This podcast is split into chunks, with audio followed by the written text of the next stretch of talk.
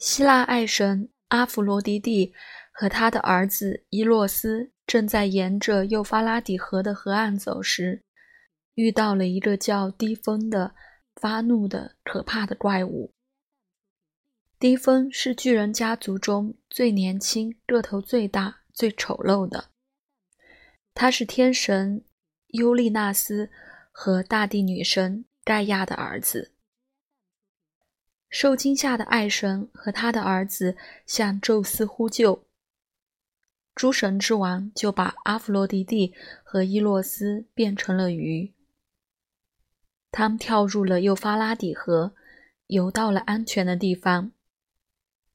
为了纪念此次事件，宙斯将两条鱼放在后来被称为双鱼座的十一星星群中。